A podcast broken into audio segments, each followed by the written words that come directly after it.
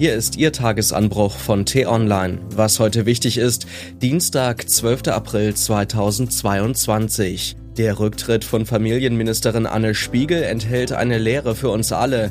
Geschrieben von Florian Harms, gelesen von Lars Feyen.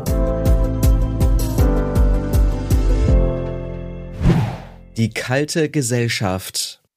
Wenn der Hauptstadtjournalismus ein Opfer gefunden hat, geht es meistens nicht gut aus. So auch im Fall von Anne Spiegel, der zurückgetretenen Bundesfamilienministerin.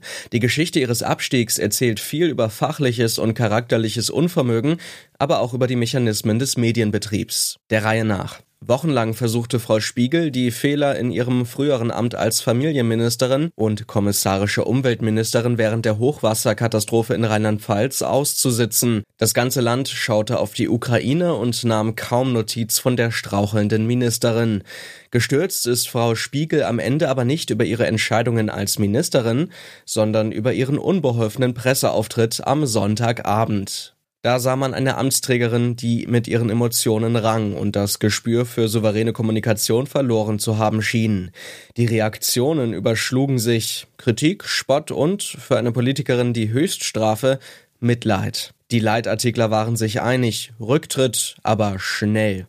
Das wirkte. Wenn jemand so entblößt im Rampenlicht steht, so viele Fehler macht und dann auch noch von den eigenen Leuten im Stich gelassen wird, kann das nicht gut ausgehen. Deshalb konnte man in Berlin gestern die Stunden bis zum erwartbaren Rücktritt der Ministerin zählen. Können Politik und Medien nun also zur Tagesordnung übergehen? Nächstes Thema, nächster Aufreger? Nicht so schnell, denn diese Personalie lehrt uns etwas. Keine Frage, Anne Spiegel hat viele Fehler gemacht. Wochenlang im Urlaub zu bleiben, während zu Hause mehr als 130 Menschen geborgen wurden und tausende Menschen verzweifelt zwischen den Trümmern ihrer Häuser standen, war mehr als eine politische Instinktlosigkeit. Auch ihre Reaktion auf kritische Fragen von Journalisten war fatal. Das passte zu ihrem Verhalten vor der Flut, das den Eindruck erweckte, das Image sei ihr wichtiger als die Facharbeit. Selbst als sich tags darauf das Ausmaß der Katastrophe offenbarte, schien Spiegel vor allem um ihr Ansehen bemüht zu sein. Schlechtes Krisenmanagement, falsche Prioritäten, miserable Kommunikation. In der Politik sind das genug Gründe für einen Rücktritt.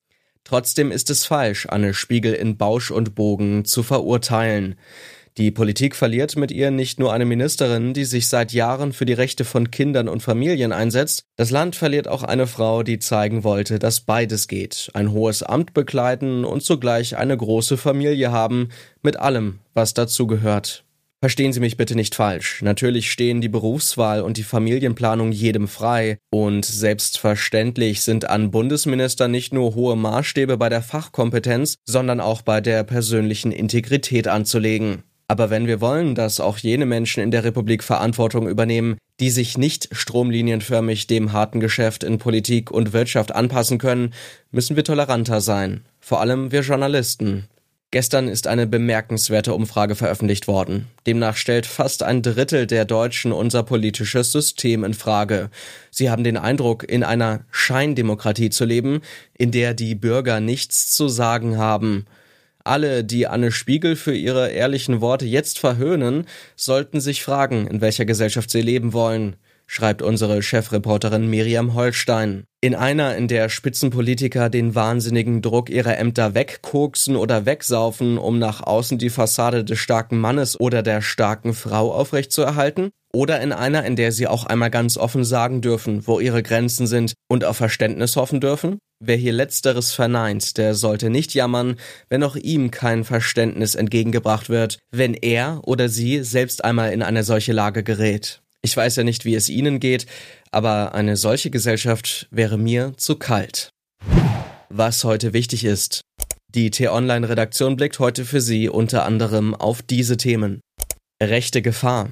In Frankreich geht der Wahlkampf jetzt erst richtig los. Vor der Stichwahl am übernächsten Wochenende touren Präsident Emmanuel Macron und seine rechtsextreme Herausforderin Marine Le Pen von morgens bis abends durchs Land, um Stimmen zu sammeln.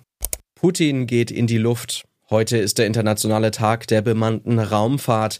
Der Mann, der leider gegenwärtig im Kreml die Befehle erteilt, nimmt den heutigen Tag zum Anlass, auf dem Weltraumbahnhof Vostochny die Bauarbeiten für das neue Kosmodrom zu inspizieren und sich dabei beklatschen zu lassen.